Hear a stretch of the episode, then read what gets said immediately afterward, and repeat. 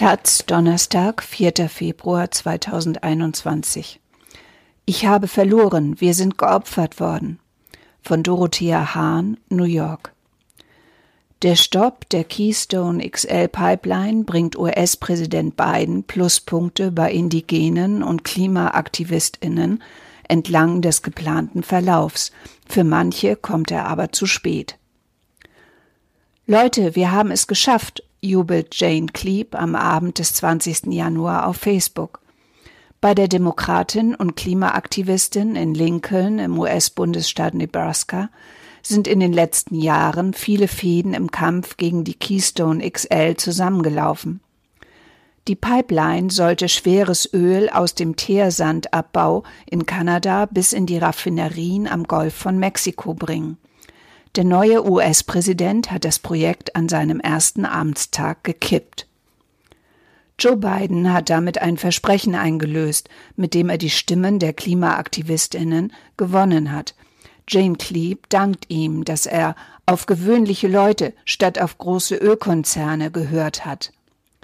Trotzdem sei die Entscheidung nur der Anfang. Los geht's, Pipeline-Kämpfer, es gibt viel zu tun, schreibt sie.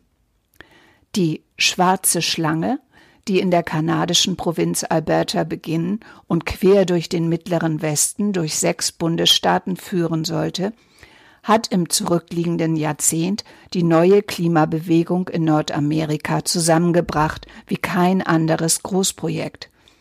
Aber je nachdem, wo Frau entlang der ursprünglich 2700 Kilometer langen Strecke der Pipeline nun nachfragt, fallen die Reaktionen unterschiedlich aus.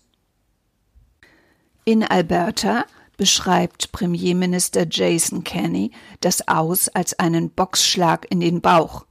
Seine Regierung hatte auf einen zweiten Wahlsieg von Donald Trump und den ungestörten Fortgang der transnationalen Öl- und Pipeline-Geschäfte gesetzt. Die Teersandölgewinnung in den Wäldern im Norden von Alberta ist das ökonomische Zentrum der Provinz. Mindestens ein Mitglied von Kennys Kabinett hat sich mit einem roten Make America Great Again Mützchen gezeigt. Kenny selbst hat die demokratische Gouverneurin des US-Bundesstaates Michigan, Gretchen Whitmer, als Hirntod bezeichnet weil sie Kritik an einer Pipeline geübt hat und noch 2020 Investitionen in Höhe von fast einer Milliarde Euro in die Keystone XL angekündigt. Mehr als 1000 Kilometer weiter südöstlich im US-Bundesstaat South Dakota benutzt Faith Spotted Eagle das Wort Sieg. Dies ist eine großartige Zeit, um zu leben, sagt sie. Die älteste im Stamm der Dakota kämpft Zeit ihres Lebens für den Schutz des Wassers, gegen Uranabbau und Öl- und Gasprojekte sowie dafür, dass die USA die Verträge einhalten, die sie einst mit den Ureinwohnerinnen abgeschlossen haben. Sie nannten sich CIA Cowboy Indian Alliance. Wir haben gelernt, gemeinsam mit Weißen zu kämpfen, sagte Faith Spotted Eagle bei einer Online-Diskussion Ende Januar. Biden macht ihr Hoffnung, weil er der erste Präsident ist, der die Stämme in die nationale Konversation einbezieht und der erste, der eine Nachfahrin von Ureinwohnerinnen in seine Regierung holen will. Deb Horland soll Chefin des Innenministeriums werden, das unter anderem für das Land und die Bodenschätze zuständig ist. Der Senat muss sie noch bestätigen. Wir haben jetzt eine Verwandte in der Regierung, sagt Faith Spotted Eagle. Sie hofft, dass der Wandel im Denken in Washington weitergeht und dass sie helfen kann, weitere Großprojekte zu Fall zu bringen. Weitere tausend Kilometer südlich, kurz unter der Grenze von Oklahoma zu Texas, hat Bidens Entscheidung für Julia Trick Crawford einen bittersüßen Geschmack. Quer durch ihre Farm, auf der sie Mais und Soja anbaut und Rinder und Pferde hält, verläuft ein Teilstück der ursprünglich als südliches Bein der Keystone XL geplanten Pipeline. Das Öl fließt längst durch das Rohr. Es wird in Cushing, Oklahoma, in die Pipeline gespeist, die es direkt nach Houston bringt. Da dieses Stück keine internationale Grenze überschreitet, benötigte es keine Genehmigung der Bundesregierung. Seine Eröffnung fiel bereits in die Amtszeit von Präsident Barack Obama. Der hatte zwar den grenzüberschreitenden Abschnitt blockiert, reiste aber persönlich zur Einweihung in Cushing an. Julia Trick Crawford geht regelmäßig das Rohr auf ihrem Land ab. Sie trägt dabei hohe Stiefel, denn sie geht davon aus, dass es früher oder später Lecks geben wird. Ich freue mich für meine Freunde im Norden, seufzt sie, aber für mich ändert die Entscheidung von Präsident Biden nichts. Ich habe verloren. Wir sind geopfert worden.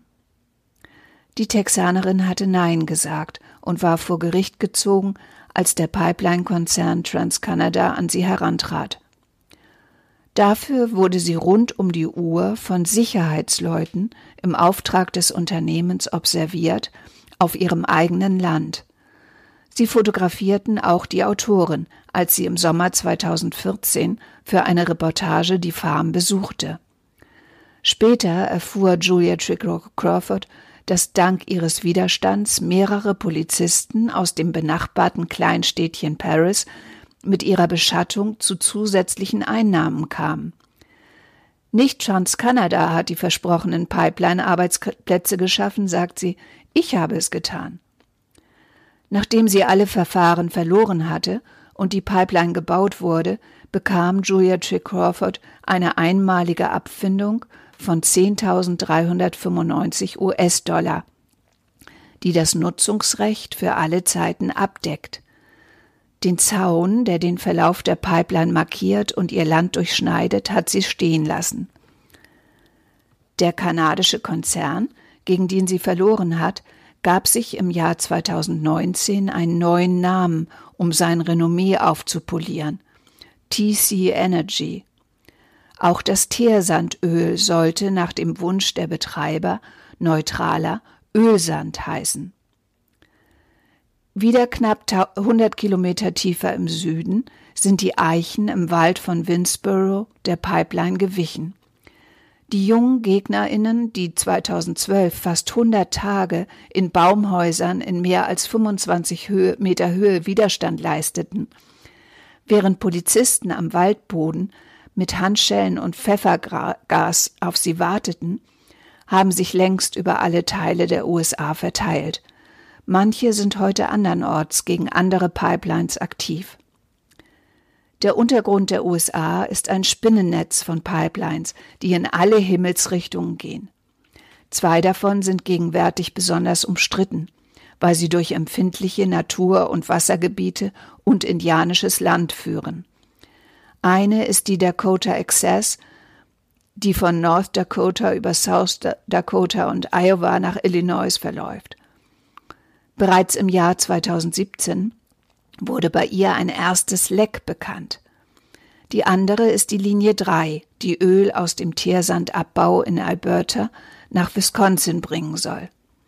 Der dazwischenliegende Bundesstaat Minnesota wehrt sich dagegen. Ich bin begeistert, sagt Ron Seifert über die Entscheidung von Präsident Biden. Die Pipeline hätte enorme Zerstörungen verursacht.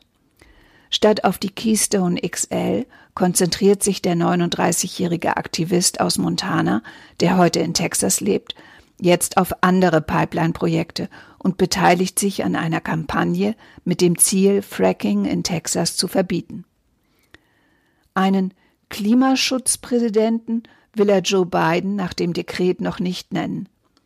Biden ist ein Klimazentrist und ein Gegner eines progressiven Green New Deal, sagt Ronald Seifert. Er bezweifelt sogar, dass Biden es mit seinem angekündigten Extraktionsmoratorium ernst meint. Die Skepsis scheint begründet. In den wenigen Tagen seit seinem Amtsantritt hat Bidens Regierung bereits mindestens 31 neue Ölbohrgenehmigungen erteilt.